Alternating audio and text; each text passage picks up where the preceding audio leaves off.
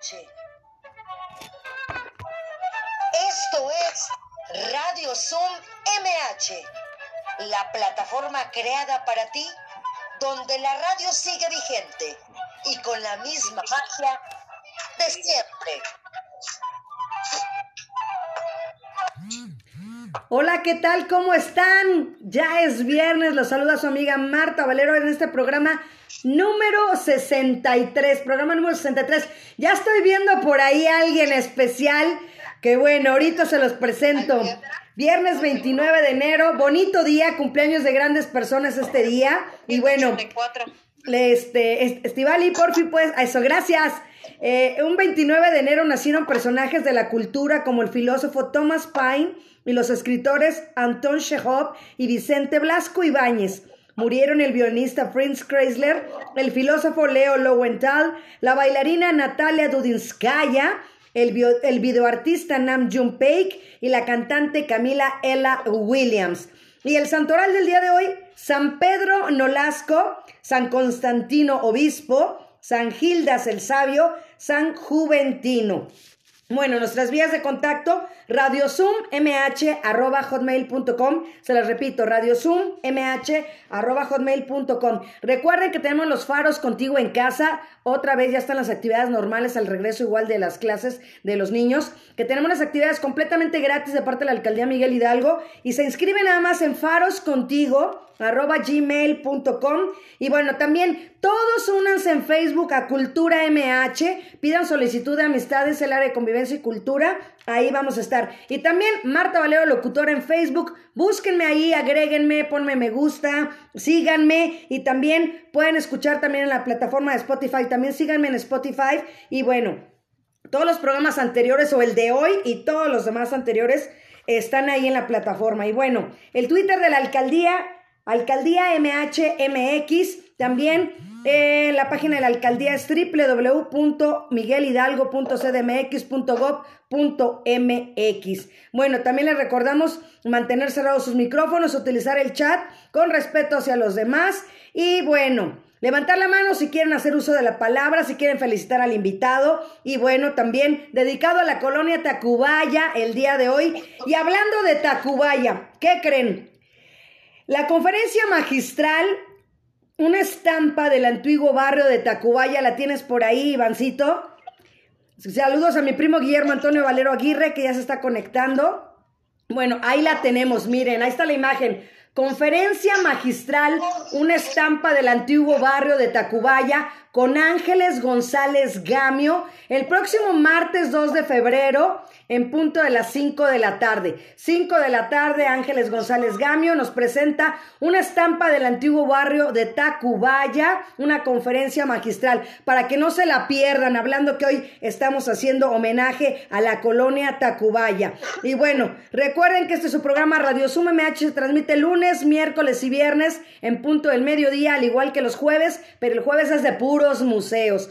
Y ya saben que el próximo jueves vamos a hablar de Teotihuacán, así es que no se lo pierdan. A partir del lunes regresamos con el código normal, con el código de acceso y con la identificación normal de siempre, que es 856 94 95 89 64 y el código de acceso 59 74 71 porque bajó un poquito la gente esta semana puesto que se perdieron porque fue diferente enlace porque estamos con la semana de la educación en la alcaldía Miguel Hidalgo. Y bueno ya veo por ahí al cumpleañero. Happy birthday to you. Happy birthday to you. ¿cómo estás? felicidades muy bien pues, Estoy muy contento de saludarlos, de estar aquí con ustedes, de que me hayas invitado. Y pues bueno, aquí para, para celebrar muy bien. Dicen que, fíjate que Juan Osorio, mi queridísimo Juan Osorio, Vero Salinas, bienvenida amiga. Fíjate que, mi amigo, productor, eh, jefe, compañero, amigo y todo, Juan Osorio, eh, siempre me decía, el mejor regalo que podemos tener el día de nuestro cumpleaños es estar trabajando. Así es que estás haciendo eso. Exactamente, a mí pues bueno, ahorita con lo de la pandemia pues no me tocó estar trabajando, pero pues me tocó estar aquí pues, saludando. Exacto, disfrutando. Así es, mira, te manda a saludar Vero Salinas también aquí en el Facebook, porque recuerden que lo transmito a, a la par en mi Facebook personal Y bueno, pues voy a leer eh, un poquito de tu semblanza, Bernardo, para que la gente sepa quién es Bernardo Espinosa. Con más de 30 años de experiencia, ha trabajado en diferentes musicales como El Diluvio que viene, Cantando bajo la lluvia, El hombre de la mancha, Fiebre de sábado por la noche, entre muchas otras más. En obras infantiles como Peter Pan, El lago de los cisnes, La bruja mala ortografía y varias obras también de teatro clásico. Por más de 15 años trabajó con el desaparecido productor Alejandro Medina en obras como El libro de la selva, La sirenita, La cenicienta, donde también fue el coreógrafo. También su último proyecto fue el montaje del ballet Sueño de una noche de verano, siendo el director, adaptador y coreógrafo, entre muchas otras cosas más. Esa es tu historia, Bernardo. Pues así es, este, pues entre otros, entre otras cosas, ¿eh? porque son muchas, muchas, muchas. Y mira, ahorita que estabas dando las efemérides, también este, hoy es el cumpleaños del señor Manuel el Loco Valdés, que murió el año pasado, pero este, yo siempre tengo muy presente que cumplimos años el mismo día.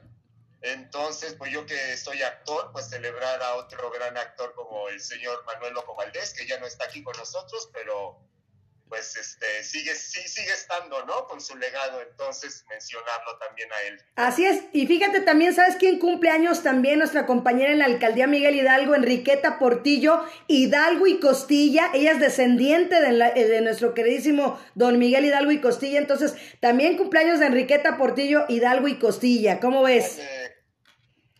Estamos muy festejados hoy. Muy bien, pues felicidades, muchas felicidades a todos los que celebran su cumpleaños igual que yo y pues mandémonos un abrazo a distancia. Así es. Y bueno, a celebrar diferente, ¿no? O sea, te mandamos un abrazo así, ¿no? Y que, que a todos nos ha pasado. Fíjate que yo decía al principio, Bernardo, yo cumplo en noviembre 24, ¿no? y empezó la pandemia en marzo y decía, no, de aquí a noviembre pues no me va a tocar. y lo mismo has de haber dicho tú. exactamente, exactamente. Yo pensaba, dije, no, en enero ya. Pero bueno, aquí estamos.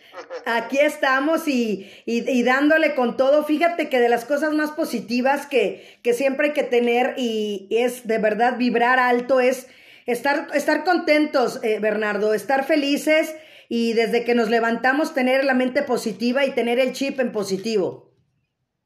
Exactamente, mira, yo, bueno, no es que yo sea una persona, wow, muy agradecida, pero como que siempre a mí en mi familia me enseñaron a agradecer, a ser agradecido con la gente, si alguien tiene un buen detalle contigo, saberlo corresponder, si alguien te hace un regalo, pues también, eh, es, en fin, ¿no? Todo eso y ahorita con lo de la pandemia, pues yo, pues todos los días agradezco, agradezco estar vivo, agradezco estar sano, agradezco tener una casa, agradezco tener comida. Eh, ya sabes que estuve asistiendo a Santa Claus y pues nos fue muy bien, muy, muy, muy, muy bien, pero pues Santa Claus ya se fue al Polo Norte. Ya también ya se fue. a ver qué nuevas cosas salen porque ahorita no hay nada. Así es, pero no, no, no bajando la guardia tampoco en la parte sentimental y en la parte positiva, lo reitero mucho, porque tú has trabajado pues obviamente con, con muchos niños, ¿no? La mayoría de tus obras han sido muchas infantiles. Sí, exactamente. Últimamente me he dedicado mucho al, al, teatro infantil. Te digo que yo trabajé con Alejandro Medina, que en paz descanse, ya va a cumplir un año de que se fue. Y bueno, él producía mucho, tenía como cinco, seis, siete, ocho obras al mismo tiempo en cartelera, una en la mañana, otra en la tarde, otra al mediodía, una los lunes, otro los viernes, otro los domingos, y, y, se enfocaba mucho a los niños. Entonces sí hicimos mucho, mucho teatro para niños, también eh, tengo, tengo la fortuna de que cada verano, este verano pasado no, pero espero que este sí se, ¿sí? Eh, doy curso de verano con chicos de comedia musical, entonces sí, Sí, me, gusta mucho la convivencia con los niños. Así es, y de verdad, ahorita, por ejemplo, que te digo, estamos con la Semana de la Educación aquí en la alcaldía, ha sido muy productivo, fíjate que ha sido una semana de, de, talleres durante toda la mañana y en la tarde. Entonces, ha sido muy productivo todo lo que están haciendo mis compañeros aquí en la alcaldía Miguel Hidalgo, de verdad. Toda el área de cultura, el área de deportes, ¿no? El área de educación, el área de la juventud. Entonces, amalgamados todos, definitivamente, estar unidos porque estábamos, fíjate que han estado muy interesantes las ponencias, puesto que se maneja esa parte de todos los niños que están ahora estudiando en línea, ¿no? Tanto como los papás, como los alumnos y como los maestros. Las tres trincheras están complicadas, ¿no? Sí, claro. Sí, es que imagínate como maestro, eh, lograr la atención de, no sé, 10, 15, 20 alumnos presenciales, sí. que hagan caso, que no se distraigan, que no platiquen. Imagínate que cada niño esté en su casa y tú como maestro desde tu casa, lograr que te presten atención es, muy difícil. Yo, yo lo he visto, como tú dices, tanto por niños, platicando con niños, lo difícil que es para ellos el estudiar en línea y para los maestros, lo difícil que es enseñar también. Definitivamente. Pero pues nos tenemos que acostumbrar a eso, son nuevas épocas y, y, pues el hombre siempre ha buscado la manera de sobrevivir, entonces pues la enseñanza no puede acabar, el arte no puede acabar, entonces uno tiene que buscar la forma de, de seguir. Pues también aquí Dave J. Clissy también ya nos está escuchando, al igual que Soledad Vargas. Y bueno, a mí me gustaría que me platicaras, ¿tienes algún ritual antes de comenzar una obra de teatro? el ritual es eh, de todo actor llegar una hora antes, ¿no? al, teatro. Hay veces que si es una obra muy complicada, como digamos Cats, una obra que requiere mucho maquillaje, mucho vestuario, pues a veces llegas dos horas antes. Entonces eso ya es un ritual, llegar al teatro una, una hora antes, tranquilamente, saludar, arreglar tus cosas, eh, pues siempre es, eh, pues a mí me gusta mucho estar comiendo, siempre antes de llegar al teatro, pues paso a la tienda, me compro mi retresco, mis, mis este, cositas ahí y ya sabes, todo el tiempo comiendo. ¡Eres de los míos! Es, sí, es, una gran magia porque pues conoces a mucha gente y, y no sé, como que todos estamos conectados en ese momento, entonces se hace una convivencia muy padre en los camerinos. O, sea, aunque haya gente que no te caiga bien, aunque haya gente con la que no te lleves bien, en ese momento que estás ahí, eh, como que todos nos homogenizamos, todos estamos en el mismo nivel, en el mismo barco, entonces se hace un ambiente muy padre, entonces esa es, parte del ritual, eh, chismear, burlarte de ti mismo, burlarte de los demás, hacer un comentario sobre algo de la función anterior. Y bueno, cuando es una obra seria, obviamente todo es diferente, ¿verdad? Este, tienes que traer la mente limpia, tienes que dejar atrás este, problemas personales, traumas para, para, poder entrar en tu personaje, pero realmente el, teatro te sirve para eso, es por eso dicen que es una catarsis, porque por lo menos yo si traigo cosas malas de fuera, como que el teatro me ayuda a, sacarlas, ¿no? A, olvidarlas, a dejarlas a un lado y, pues ese es el mejor ritual, ¿no? Concentrarte, disfrutarlo y, vivir el momento, es un momento único. Así es, porque también, por ejemplo, eso también pasa con un locutor, ¿no? Que también igual has llegado con, yo he llegado con problemas de salud, con problemas personales, ¿no?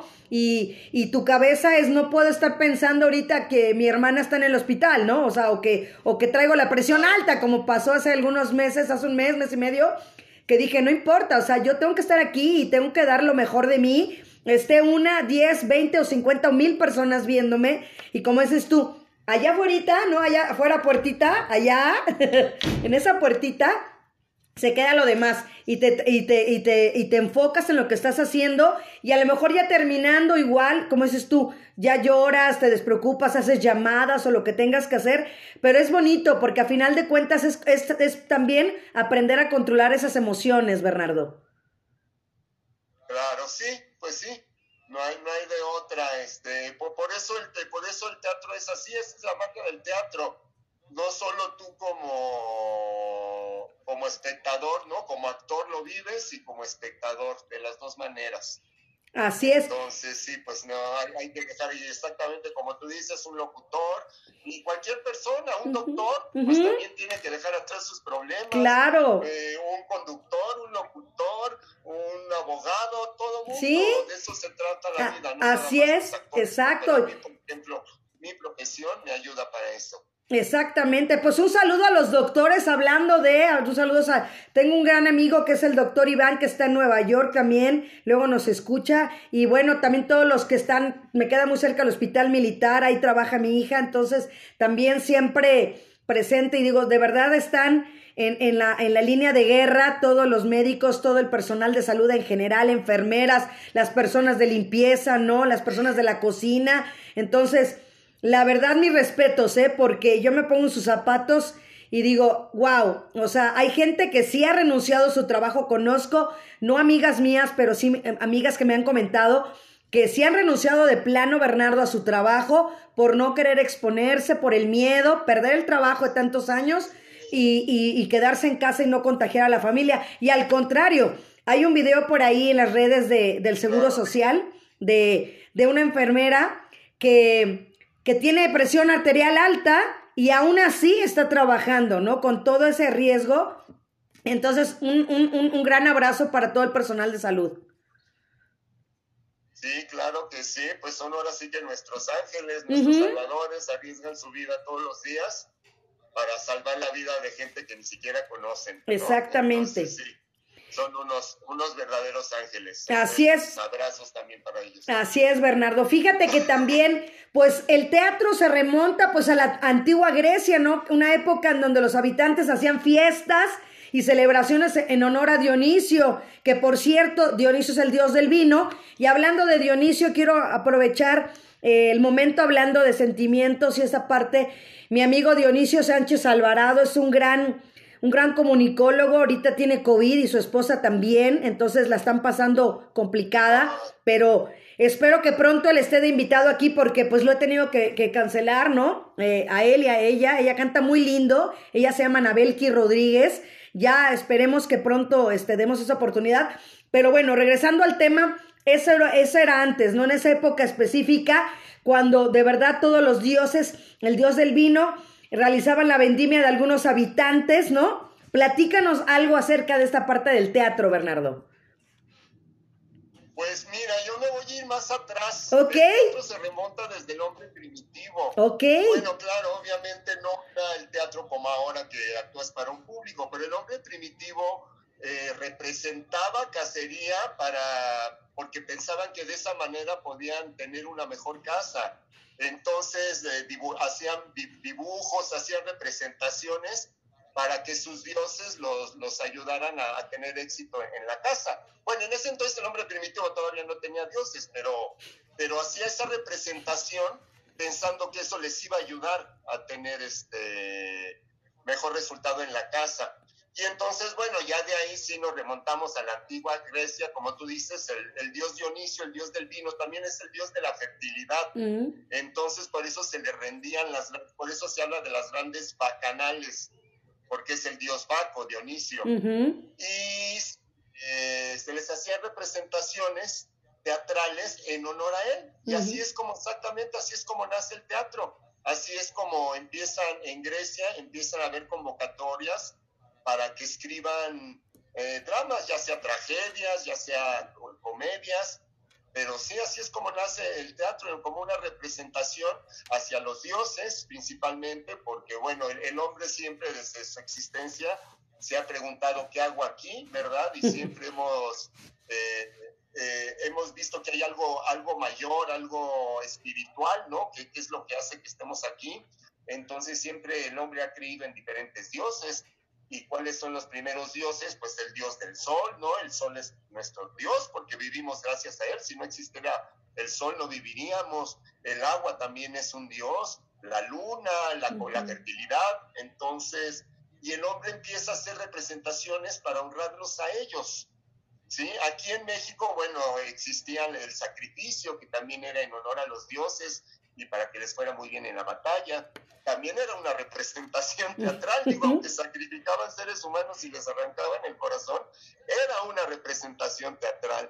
Entonces el teatro yo creo que es algo que, que lo tiene el hombre desde su instinto. Te digo, desde el hombre primitivo, el hombre siempre ha buscado la forma de manifestarse de, una, de, de alguna o de otra manera. Así es, y bueno, pues eh, la palabra teatro es teatrón, ¿no? También eh, de origen griego. Entonces, y también representaban esa parte también de lo que era las dos partes que se manejaban en Grecia, ¿no? Que eran o muy melancólicas, ¿no? Trágicas, o de plano las comedias que hacían a, a los gobernantes. Exactamente.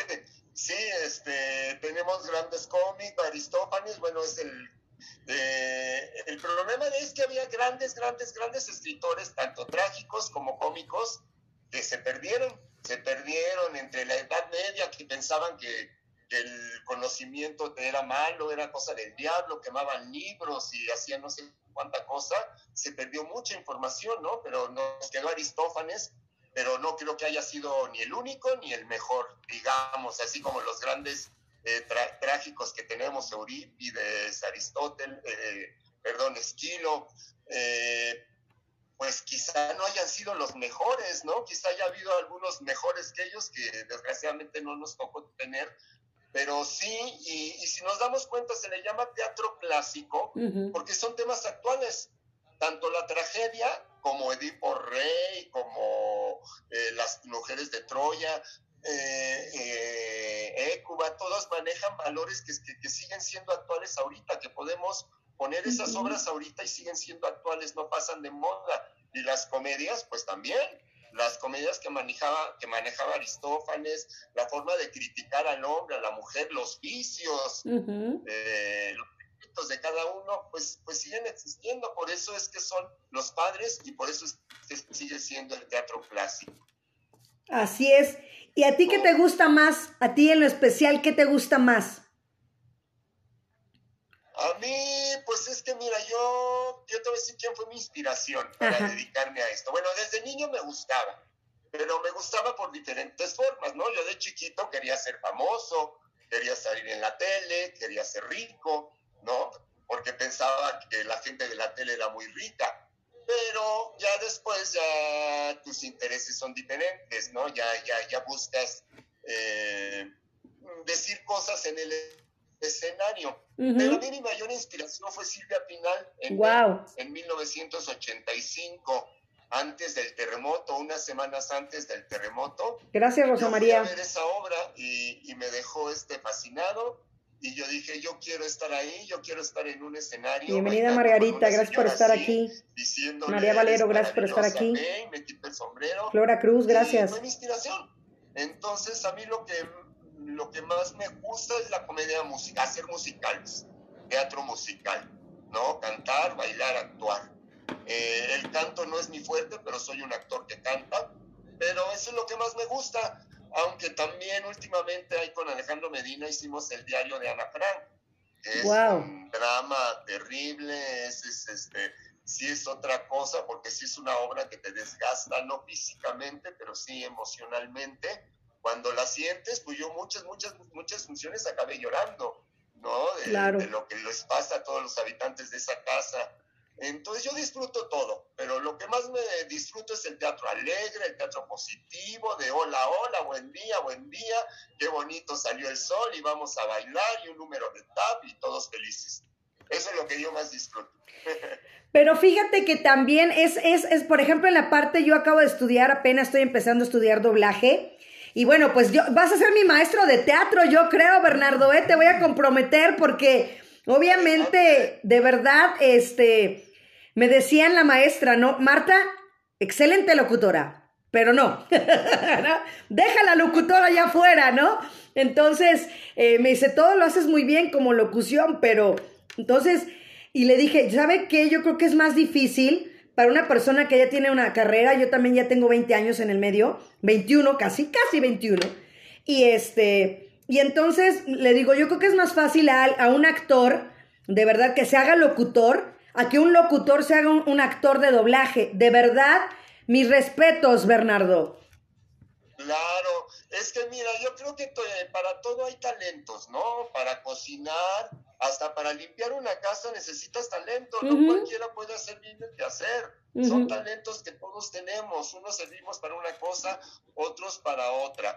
me acabas de decir algo muy interesante. Efectivamente, yo como actor, pues entonces si me toca ser locutor, pues me creo el personaje de locutor, me creo el personaje de, de lo que sea, ¿no? Pero si tú te das cuenta, creo que la mayoría de las profesiones todos requerimos ser actores. O sea, tú como actor también necesitas actuar, obviamente necesitas concentrarte. Sí, te acabas de pasar un mal momento, pues este, tienes que, reflejar alegría ante, ante la, cámara, ante el micrófono.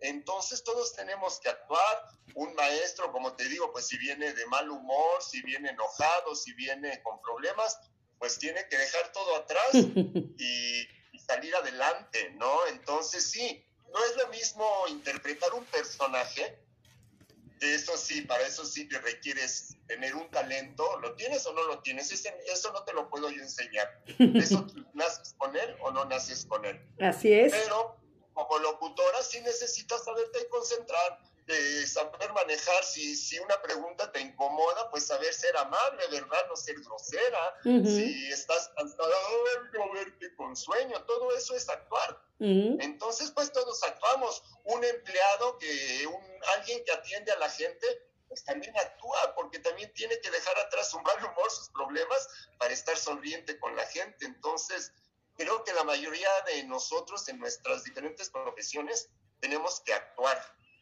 Así es, es ponerle la, poner la piel en un personaje. ¿Cómo, perdón? Es poner la piel en un personaje. Exactamente. Y, y, ser un locutor o ser un conductor también es un personaje. También es un personaje, ¿no? Porque necesitas tener una imagen, una forma de hablar, necesitas pensar lo que vas a decir, ¿verdad? No nada más eh, puedes dejarte ir por, por algo que te viene a la mente. Exacto. Pensar si es correcto, si es oportuno. Entonces, sí, sí, muchos de nosotros tenemos que actuar siempre. Así es. Y bueno, actuación en televisión, actuación en cine, actuación en teatro y actuación en radio son las cuatro principales, ¿no? Exactamente. Mira, yo de televisión como que a mí de niño, te digo, me, llamaba la atención ser actor de televisión por el hecho de ser famoso o de ganar mucho dinero, ¿no? Pero ahorita, y como yo he hecho televisión como bailarín, eh, en todos los musicales nos, llevaban a la tele, a, con Raúl Velasco, a promocionar la obra, eh, trabajé como bailarín de tango mucho tiempo y estuvimos siempre invitados en muchos programas como actor nada más hice, fíjate que un programa en TV Azteca, En, un programa de comedia con Laura Luz, y fue mi única experiencia. Yo soy más como actor de teatro, ¿no? Exacto. a lo mejor ahorita que, que, no hay teatro, pues a lo mejor es el momento de deshacer mi material y de ir a tocar puertas en televisión a ver, a ver qué pasa, ¿no? Pero a mí, pues el teatro es lo que me gusta. Así es. ¿Y en cine tampoco? No, fíjate que no, porque, bueno, el cine en México, digo, hay gente muy talentosa, obviamente los últimos Óscares se les han dado a cineastas mexicanos, pero pues también el cine en México tampoco es así como que de muy buena calidad y tampoco es ni muy buen pagado. Y creo que también hay como que es muy difícil, necesitas eh, muchas recomendaciones, no es tanto ser un buen actor, sino conocer a mucha gente. Yo, mi experiencia como cine, fíjate, te voy a contar hace, y es, no, ya hace como 15 años, 36, no, como, 20, como 17 años, que me fui a San Luis Potosí a grabar La leyenda del zorro con Antonio Banderas. Fui este pues como bailarín, porque ya ves que hay un número donde, donde hay una gran fiesta del entonces ahí salí. Pero pues nos contrataron como actores, entonces íbamos casi casi como actores de Hollywood. yo te juro que yo compartí comedor con Catherine Zeta Jones wow. en dos ocasiones. Guapísima, ¿no? Entonces, eh, ¿perdón? Guapísima. Guapísima, y además la señora se acababa de ganar un Oscar en Chicago y no sabes la sencillez. La señora llegaba, hello everybody, good night, good afternoon, see you ladies, saludaba a todo el mundo. Cosa que aquí tú conoces actores que, que ni los buenos días te dan. Entonces dices, eso es humildad, eso es sencillez y eso es ser una verdadera estrella, ¿no? Digamos. Antonio Banderas era un poco más serio, pero tampoco era ni grosero ni nada, ¿no? Él, él sí vivía más, más, alejado, él nunca se iba al, al comedor con todos, pero pero esa fue mi, mi, experiencia, me pagaron muy, muy, muy, muy bien. Aparezco un segundo en la película, porque hay una escena donde ella y Antonio Banderas se pelean y ella le da una cachetada. Y cuando le da la cachetada yo aparezco en medio de ellos y hago, oh, y la cámara me toma. Yo creo que el fotógrafo le gustó mi imagen, en la edición decidieron dejarme, pero aparezco un segundo. ¡Wow! Oh". voy a volverla a ver, te voy a buscar. Sí, sí, sí, en la escena del baile, están bailando, ella le da una cachetada a Antonio Banderas y yo estoy en medio. Ok. Y hago, oh. Así es. La cámara me tomó, entonces esa es mi, mi experiencia con el cine. Y en, en radio realmente no he hecho radio como actor. Hice unas capsulitas, pero no eran videos, eran videos, no eran de radio de radio más bien así he estado invitado en programas como contigo y en otros lugares. Excelente. Pero imagínate las radionovelas que ya no hay, ¿no? Por ejemplo, en su época, cuando era la XCW, en plena apogeo, todo lo que hacían la actuación, porque volvemos a lo mismo, la magia de la radio, junto con la actuación en las radionovelas, es algo que para mí también me marcó en mi vida. Desde niña he escuchado la radio siempre y me encantaba escuchar las radionovelas, aunque era una niña. Exacto, sí, a mí no, yo, no fui mucho de oír las radionovelas, pero a mí como actor me encantaría, me encantaría hacer una radionovela, debe ser una experiencia padrísima. Y yo te voy a platicar, por ejemplo, cuando era niño, pues no existían los celulares, no podías grabar con tu cámara, entonces lo más moderno que hacíamos era grabar con una grabadora de videocassette, ¿no? Dabas el play y el red para grabar. Y entonces pues yo grababa mis radionovelas con mis amigos, hacíamos ahí nuestros cuentos y o, yo solito hacía mis historias y narraba y hacía voces. Eh, entonces sí, sí me encantaría hacer radio como actor, como conductor, como todo, sí, yo creo que es lo que me falta, el radio. Fíjate, vamos a hacer algo, Bernardo, vamos a hacer algo espero no quedarme con las ganas y también poder incluir en mi, en mi currículum radio como, como actor, como lo que sea, pero sí, sí me gustaría. Estaría padre, aunque sea así un programa aquí en Radio Zoom, una radionovela de Radio Zoom, aunque sea una vez para vivir la experiencia. Pues podría ser, ¿eh? Órale, igual yo ando pensando ahorita con el desempleo que dices hay que autoemplearse. Sí. pues me voy a poner a escribir, a ver qué se me ocurre, a ver qué hago. Excelente. Bueno, ¿y qué te gusta más? ¿Bailar, cantar, actuar, producir? ¿Qué es lo que más te llena o cada fase en su momento? Híjole, pues estar en el escenario. Más que estar, perdón, eh, más que estar abajo, me gusta estar arriba. Eh, lo último mi gran proyecto fue Sueño de una noche de verano. Yo ahí fui el director. Katy, bienvenida. Y también fue padrísimo estar abajo. Lorena, bienvenida. Estar abajo, ser el director, el, estar viendo todo lo que haces. Saludos hasta Chihuahua. Sin duda a mí me gusta más estar arriba. Arriba, arriba. Me, me gusta más que me dirijan, que me pongan una coreografía, que me den un diálogo y, hacer comedia musical es lo que más me gusta. Te digo, un número musical, cantando y bailando, me encanta. Mi experiencia con Santa fue totalmente diferente y fue padrísima, porque ahí fui mi propio director, mi propio productor, mi propio todo, y también lo disfruté. ¿eh? Entonces, como tú mismo lo acabas de decir, eh, en su momento, en su momento yo disfruté también esa experiencia de dirigirme, de producirme, de de todo. Entonces yo creo que todo, todo, todo se disfruta, pero sin duda lo que yo más disfruto es estar arriba de un escenario. Exacto, a mí me pasa lo mismo, por ejemplo, Bernardo. Ayer comentaba mi compañera Deli, que hoy no estuvo con nosotros porque está en, en, el, en la Semana de la Educación, que los viernes tenemos un poco de museos, Y ayer lo comentaba ella, ¿no? Porque a mí no me gusta hablar de mí. O sea, soy una persona muy humilde y no me gusta hablar de mí.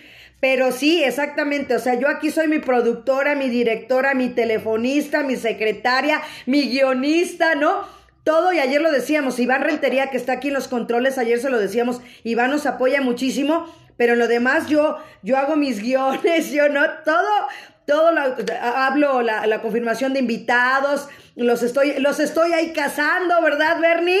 Entonces, este, todo, todo, todo lo hago yo, ¿no? Entonces, pero es padre, a final de cuentas, como dices tú, uno sabe lo que quiere, hasta dónde. Yo puedo escoger a quién invitar, ¿no? Y obviamente saber cómo llevar yo el programa. Y, y es, es, es, un reto padrísimo.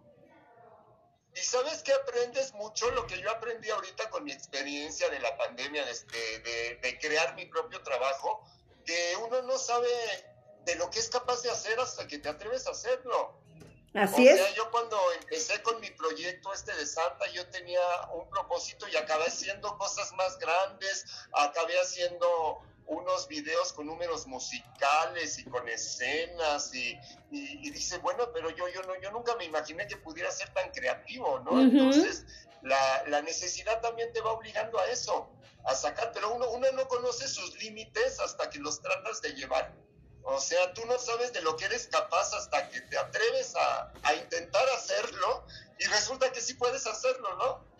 Exactamente lo que decía Deli. Estás aprendiendo mucho. Le digo, sí, estoy aprendiendo muchísimo. Porque a veces, como dices tú, cuando trabajé yo en Radio 13 también con Juan Osorio, que teníamos el programa de lunes a viernes, y, o sea, yo trabajaba en Radio 13 de lunes a sábado, ¿no? De lunes a viernes estábamos con, con siempre con Juan Osorio. De lunes a viernes estábamos con eh, la, magia de las estrellas y el, el, sábado estábamos en Ayúdame a Vivir, que era un programa de adicciones completamente diferente. De lunes a viernes iba un artista diferente, diario, diario iba un artista diferente, ¿no? Y entonces a veces estaba yo en la conducción y a veces estaba en la producción. Pero cuando estaba yo en la producción decía, yo quiero estar allá adentro, ¿no? A mí me gusta más allá adentro, como decías, estar abajo y estar arriba. Igual a mí me gusta más estar frente al micrófono que atrás. Y hay gente que se le da la inversa, ¿no? Exactamente, sí, sí, por eso todos servimos para diferentes cosas. Y bueno, te, te, digo, cuando me ha tocado estar atrás también lo disfruto mucho. También es otra cosa. Y mira, lo que tú me decías de que tú has aprendido a escribir y a dirigir y a ordenar.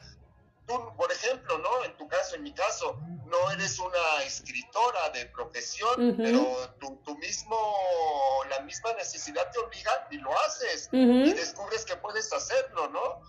que puedes organizar algo, que puedes dirigir algo, aunque no, aunque no seas una directora que hayas ido a la escuela a estudiar la carrera de director, ¿no? En mi caso, ¿no? Uh -huh. Me doy cuenta que puedo hacer cosas que decía, órale, yo no me imaginé que podía. Y, y, y en tu caso es lo mismo. No, no eres una escritora como tal, pero tienes que escribir, pues escribes y aprendes, ¿no? Y entonces eso te convierte en, en una escritora, porque lo estás logrando. Y, y, hablando de escribir, ¿qué onda con los libretos, Bernie? Porque, por ejemplo, la memoria creo que es importantísimo, ¿no? La memoria, tener ejercicios de memoria. ¿Cuáles son unos tips que nos podrías dar para la gente que quiere iniciarse en este medio? Pues mira, yo aprendí algo. Yo al principio mis diálogos me los aprendía de memoria como si fueran las tablas de multiplicar, Ajá. uno por uno, uno, uh -huh. uno pues hacía como de como países y capitales, uh -huh. de Monterrey, Nuevo León, de memoria. Hasta que un director me dijo, es que no te aprendas el, el, el texto. No te, lo, no te lo aprendas de memoria, tú léelo, ensáyalo, siéntelo, entiéndelo y cuando menos te lo esperes, ya te lo vas a saber. Y así le hice, yo hice Edipo Rey, la tragedia de Edipo Rey, mm. yo fui Edipo Rey, tenía un chorote, y yo dije, pues no me lo voy a aprender. Y entonces yo nada más lo leía, ensayaba, ensayaba, y el día que yo decidí dejar el libreto, resulta que ya me lo sabía. Wow. Entonces creo que lo, lo, lo, el peor error que puede hacer alguien es aprenderse un libreto de memoria. Okay. No te lo aprendas de memoria, porque si se te olvida algo, se te olvida todo. Entonces, más bien lo tienes que entender. Tienes que saber de qué se trata. Tiene que estar muy bien escrito, porque algo mal escrito, pues cuesta mucho trabajo aprenderlo. Pero si está bien escrito y, por ejemplo, yo últimamente como actor, pues lo leo, lo leo, lo leo, me lo imagino, me lo imagino, y, y cuando menos te lo piensas ya te lo sabes. Entonces, yo les recomendaría que no se lo aprendan de memoria, que no se lo aprendan como las tablas, ni como una dirección, ni como un número telefónico.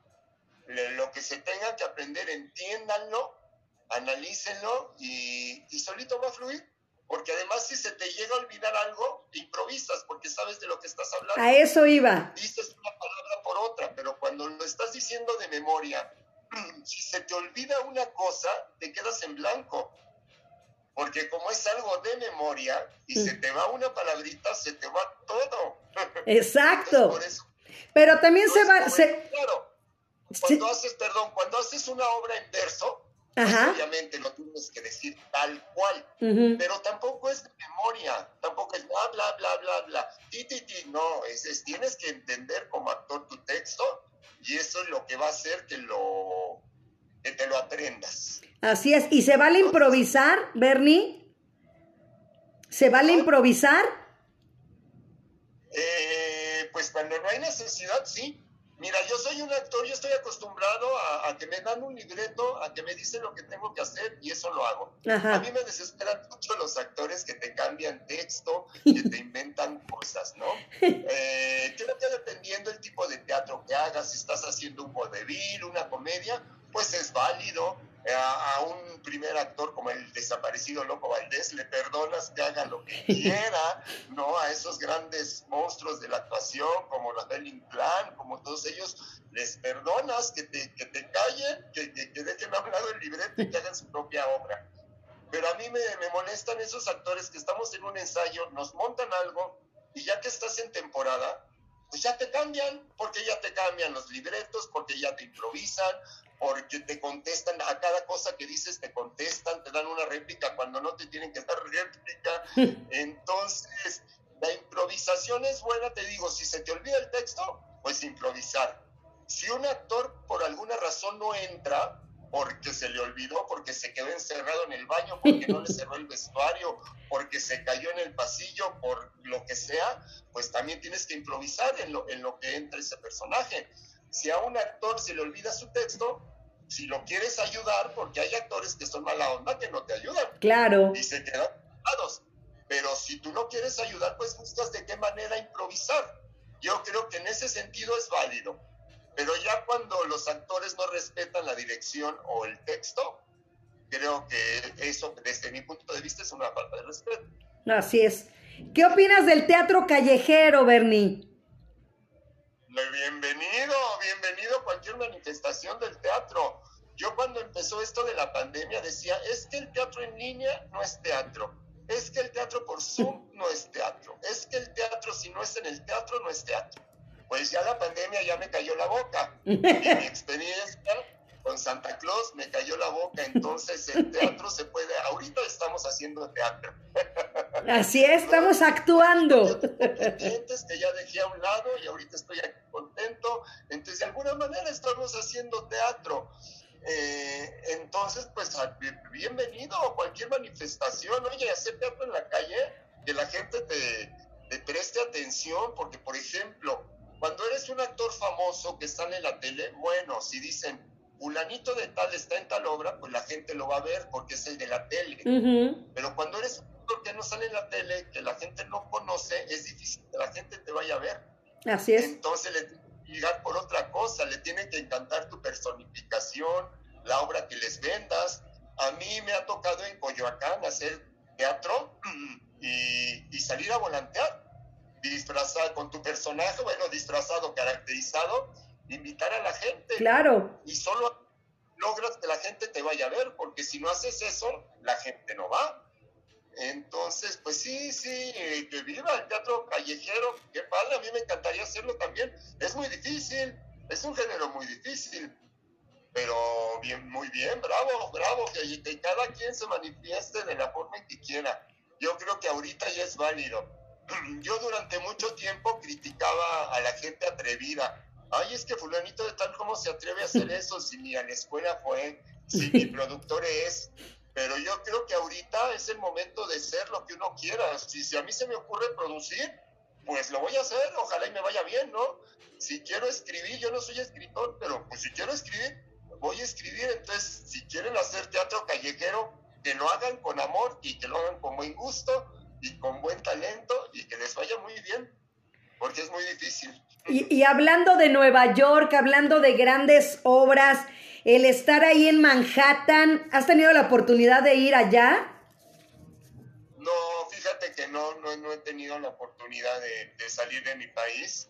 Eh, he vivido el teatro de Broadway y todo pues a través de, del cine, de la tele, de los videos, pero no, personalmente no, he tenido una experiencia de esas. Fíjate que yo he ido dos veces a Nueva York, pero ninguna de las dos tuve oportunidad de, de, ver el teatro y me he quedado con tantas ganas de verdad de decir, pasar afuera, ¿no? También decir, wow, o sea, yo quiero entrar ahí, eh, es increíble, ¿no? También, por ejemplo, en España, también en la Gran Vía, también, eh, también que es también como en esa parte de, de, Nueva York, también el ver todos los espectaculares, todo lo que ves, eh, de verdad, si uno que no es actor, ¿no? Te atrae y te llama la atención, ya me imagino qué vivencia puede ser para ti, Bernardo. Sí, no, pues dentro, por ejemplo, de mi gremio, de mi ambiente, de amigos bailarines, actores, decir, si, si no, si vas a Nueva York y no ves una obra musical, no fuiste a Nueva Exacto. York. Exacto. Pero digo, este, a lo mejor para otra gente que no es fan de un musical, pues hay otros intereses, ¿no? Porque Nueva York, pues no nada más es el teatro. Claro. Pero sí, yo me imagino cuando la gente me platica o cuando yo llego a ver videos de de musicales, cuando ves el talento, el nivel que tienen es, esas personas del primer mundo, pues dices, wow, sí, no, qué padre, qué padre. Pero bueno, pues igual, este, igual ten, ten, algún día tendré la oportunidad. Y si no, pues en otra vida, no, no, no, no voy a morir traumado. Exacto. Y fíjate que también, por ejemplo, imagínate lo que está padeciendo ahorita la pandemia allá en Nueva York, ¿no? El teatro, imagínate todo volviendo al tema de pandemia, volviendo al tema de trabajo, volviendo al tema de aplausos, ¿no? Eh, todo, todo eso está muy triste, ¿no? Esa área está muy, muy, muy golpeada. Exacto, porque estamos hablando de grandes musicales donde trabajan cientos de personas, desde los que barren los teatros, desde la gente de limpieza, uh -huh. desde los que abren la puerta, desde los que te venden boletos, de los, desde los que te venden dulces, eh, las que reparan tu vestuario, las que lavan. Eh, son cientos y cientos de personas que están sin trabajar, los músicos, ¿no? Uh -huh. Porque las grandes producciones tienen orquestas en vivo, Así es. Contratan, contratan gente que maneja las luces, que maneja los telones. Entonces imagínate toda, toda, toda la gente que anda sin trabajo. Es mucha. Definitivamente, Bernardo. Y, pero bueno, a final de cuentas, yo, yo tengo la fe y la esperanza que en algún momento esto tiene que pasar y tiene que acabarse. Pero también platícame, ¿cuántos tipos de actores hay? porque secundario, no, principal, no, o sea, protagonista, ¿cómo, cómo es la, la, la, la rama de, acto de los actores? Pues mira, yo te puedo decir que hay dos tipos de actores, los buenos y los malos. Así de simple. Hay tres, hay tres. Los que son actores, hay unos que no son actores y que se dicen actores porque por hacer les tocó actuar. Algunos resultan tener gracia, otros no, pero no son actores porque no se formaron, porque no fueron a una escuela, uh -huh. porque no saben lo que es construir una, un personaje, porque no saben lo que es analizar un texto, porque no saben lo que es este, porque no saben de géneros, ¿no? Y están los que sí fuimos a la escuela, los que sí tuvimos una preparación, los que sí sabemos lo que es una tragedia, un melodrama. Entonces están los que sí son actores y los que no son actores. Y de los que sí son actores, están los que son buenos y los que son malos. eh, pero ahora que tú me hablas de primer actor y secundario, pues es que mira, yo nunca me he manejado en esos estándares. Ajá. Eso se maneja mucho en televisión y en cine, Ajá. ¿no? Te contratan para el protagónico, para el principal, para el pro coprotagónico, antagónico, uh -huh. para secundario. Ya ves que entre los Óscares dan, dan premio a actor principal, actor Ajá. secundario. El teatro no. En el teatro, bueno, obviamente, si eres un actor famoso, pues te contratan y eres la estrella, ¿no? Y si no, pues bueno, dependiendo la obra, pues la obra tiene personajes principales y personajes secundarios, pero pues como actor, pues hay, te digo, tres, los que sí son y los que no son. Y dentro de los que sí son actores están los que son buenos y los que no son buenos. Excelente. Y bueno, también, ¿a quién más admiras tú, aparte de Manuel Loco Valdés, que en paz descanse? Ahí estás, ahí estás, Bernie. Ahí estás. Vaya. Ajá. ¿A quién admiras entonces? Perdón, no, no te estoy oyendo. Mm, ¿A quién admiras? ¿Ya? Ay, pues mira, eh, hay una actriz que ya murió, uy, murió ahora sí que el siglo pasado, pero que, que a mí me vuelve loco, que es Vivian Lee, la que interpretó Scarlett O'Hara en Lo que el viento se... Ajá. Eh, entonces ella es una actriz, quiero mucho, y de personas que viven, Ajá. eh, pues mira, al final, eh, es mi gran trauma, mi, gran trauma es no haber hecho musical con ella, y hubiera que yo me hice bailarín para poder bailar en un escenario con ella. Ahí en MAME, ¿no? Ya te veías en MAME. Y, y eso sería mi gran trauma, ¿no? Mi gran frustración a ella, la admiro mucho. admiro, ay, pues es que hay mu mucho, mu mu mucha gente, ¿no? Fan, no soy muy fanático de alguien en especial que te diga, tengo la colección de sus pelu de películas o lo que sea, pero por ejemplo el señor Ignacio López Tarso, wow. que es un señor que tiene 96 años de edad, 96 años de edad uh -huh. y el señor va a hacer teatro y el señor cuando se va al hospital dice ya déjenme salir porque tengo que ir a dar función entonces eso es algo algo que se admira mucho ¿no? claro ese señor ya debería de estar en su casa tomando chocolate el señor trabaja hace televisión hace radio hace, te hace teatro y no para eh, a, él, a, él, lo admiro también mucho. ¿Y en la parte de Hollywood, a quién? Ay, de Hollywood, híjole. Pues me encanta Jack Nicholson, uh -huh. me encanta Robert De Niro, eh, Michelle Pfeiffer, eh, bueno, eh, me, me, gustaba en sus buenas épocas cuando salía en cara cortada Ajá. y todo. Me encanta Meryl Streep. Así. Ah, más o menos ellos, por ejemplo. Padrísimo, de verdad. Y bueno, también eh, la catarsis que mencionabas, ¿no? A final de cuentas, creo que la actuación es parte de, ¿no? Ahora sí que hasta te ayuda. Exactamente, pues es que es eso, meterte en tu personaje, ¿no? Eh, es como muy trillado que mucha gente dice, es que yo soy muy tímido y por eso me hice actor. Pero sí hay muchos, muchos grandes actores y de Hollywood que te platican que ellos eran muy tímidos y que por eso se hicieron actores, ¿no? Porque en un escenario puede ser lo que abajo no puede ser. Entonces sí, a lo mejor a mí me puede dar pena eh, a cualquier cosa, pero ya me subo en un escenario y se me olvida. Porque es una, es, es la catarsis, ¿no? Te, te olvidas de que, de que eres tú, te identificas con otra persona y, y, vives, vives los sentimientos de otra persona.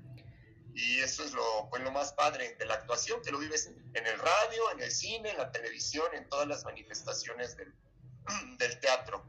Pues aquí también en, en, el, en el Facebook, eh, Angélica Mendoza, Claudia López, Margarita Martínez, y bueno, se siguen conectando aquí más. Mira, ni los he leído. Tía Carmen también. Y los he saludado. Creish Slot. Enrique Muñoz, que es un gran periodista de Grupo Fórmula también. Enrique Muñoz Ramírez. Jesús Chávez también nos está escuchando. Antonella Marcetti desde Los Ángeles, California. José Guillermo Lira, también un ex militar. Eh, Deli Rodríguez también, nuestra compañera, saludándonos. Aquí escuchándonos, dice. Estoy, que dice, está, que está conectada en los dos lados, que está tanto en Facebook como en el trabajo allá en lo de educación. Saludos, mi Deli. Bueno, todos ellos ahí conectados y bueno, a mí me gustaría que, que me dijeras cómo festejas tus cumpleaños normalmente, sin hablar de pandemia años atrás, Bernardo. Pues mira, a mí siempre me ha gustado celebrar mis cumpleaños. Yo nunca me he quitado la edad, yo cumplo 53 años, yo nunca he entendido la gente que se quita la edad, yo no veo por qué, jamás, a mí siempre me ha dado orgullo decirlo, cuando cumplí 50 me daba una emoción cumplir 50 años, lo anuncié por todos lados, ya voy a cumplir 50, ya voy a cumplir 50, y siempre, siempre, siempre me ha gustado celebrar mis cumpleaños. Yo en una época en que yo tenía mucho, mucho, mucho trabajo y que ganaba mucho dinero, tenía un amigo que tenía una casa muy grande con un patio muy padre y como en cuatro ocasiones yo celebré mi cumpleaños ahí, hacía fiestas de, de contratar mesero eh, y, de pronto una última fiesta, cuando estuve en El Hombre de la Mancha en el 2000, invité a, a la compañía. Entonces, pues yo en mi fiesta estaba Susana Zabaleta, estaba Laura Cortés, estaba Roberto Blandón, y bueno, decía, es que las celebridades están en mi fiesta, ¿no? Y entonces yo llegué a tener fiestas con, con gente famosa. El siguiente año hice mi última fiesta y, fue mucha, mucha, mucha gente. hasta baños públicos contraté, contraté un baño público. ¡Wow! Para, porque llegaba mucha gente. Y fue muy chistoso que al año siguiente hice mi fiesta en un lugar más sencillo y ya no fue tanta gente. Fueron realmente mis amigos. Eh, y siempre, siempre me ha gustado o hacer una comida, invitar gente, hacer fiesta. A mí lo que no me gusta es decir, vámonos a comer, a celebrar mi cumpleaños. Y cada quien paga lo suyo. A mí eso no me gusta. si, quiero invitarte a comer, a celebrar mi cumpleaños, te invito. Exacto. Si no tengo para invitarte, entonces no vamos. o te invito a mi casa, ¿no? Y te invito a comer a mi casa. Pero de, ay, vámonos a comer y a celebrar mi cumpleaños, cada quien paga lo suyo, a mí eso no me gusta. Mucha gente lo hace. Y yo he ido con muchos amigos a celebrar su cumpleaños. A mí eso no me gusta. Yo, si los invito, los invito. Exacto. si no tengo, pues no los invito. Bernardo, ¿qué te, ¿qué te falta por hacer? ¿Qué me falta por hacer, híjole? Pues es que tendría que volver a vivir, ¿no? Eh, no sé, tendría, a mí que me hubiera gustado hacer, por ejemplo, me hubiera, ahorita, ahorita me apasiona mucho el parkour. A mí me encantaría volver a ser joven. Wow. estudiaría parkour. Wow. Yo, este, cuando fui a la escuela de teatro aprendí a hacer algo de acrobacia y hasta hacía mi mortal enfrente y yo por flojo lo dejé de practicar y ya no lo puedo hacer. Y digo, si yo no lo hubiera dejado de practicar, yo ahorita lo podría hacer. Entonces, ¿qué me gusta? ¿Qué me gusta? No, estoy conforme con lo que me ha tocado. ¿Qué me gustaría, híjole? Pues seguir haciendo teatro, no dejar de hacer, de hacer teatro, eso me gustaría, de todo tipo. Con Silvia Pinal en un musical, pues yo creo que ya no, por su edad ella ya no podría hacer un musical, entonces eso ya no, eso te digo, eso ya es algo que ya no. Ir a Broadway, a ver teatro en Broadway, Tal vez, pero no es algo que me mate, ¿eh? No es algo que yo diga, es que si, si no lo hago me muero.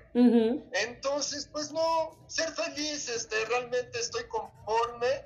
Eh, tengo lo, lo, lo, que merezco, lo que yo mismo he, he cosechado, lo que he sembrado. Entonces, este, ¿qué me falta por hacer? Pues ser más feliz, seguir siendo feliz, ¿no? Seguir, seguir viviendo de mi trabajo. Eso es lo que me falta seguir viviendo de mi trabajo. Excelente. Bernardo, pues te voy a agradecer mucho el que hayas estado aquí con nosotros, que qué bueno que es día de tu cumpleaños y que eh, amanecemos y estás este mediodía y que seamos parte de tu cumpleaños, un cumpleaños diferente, pero que te agradece todo, todo Radio Zoom MH, toda la alcaldía Miguel Hidalgo, todos los que están conectados como Adriana Juárez, eh, bueno, el iPhone Lucy, Areli, eh, Rimet, Yoko, eh, Daisy, Lourdes Hernández, Margarita, Rosa María Andrada, Estivali García, Joaquín Guzmán, Laurita Cortés que siempre se conecta con nosotros, Rosita Hernández y bueno, María Valero y el Y9S, Moto G5 Plus, ZT Blade AZ7, eh, perdón, S y todos los que se hayan conectado en Facebook y a través también de, de esta plataforma de Radio Zoom MH. Muchísimas gracias, Bernardo. agradezco a todos, estoy muy contento, muy feliz. Eh, y estaba un poco triste de que no iba a celebrar mi cumpleaños y mira, pues ahorita por lo menos ya lo celebré contigo y con toda la gente que nos escucha. Quiero decirte que dentro de lo malo que es esta pandemia, pues nos está dejando esto, ¿no? Porque esto no, no va a morir, aunque se acabe la pandemia, aunque podamos regresar a nuestro trabajo, estoy segura que tu programa por Zoom va a seguir y mis presentaciones de Santa por internet van a seguir y el teatro en línea va a seguir. Entonces es algo bueno que nos está dejando la pandemia también. No solo nos ha dejado tragedias ni pérdidas, también nos ha dejado algo bueno como esto, ¿no?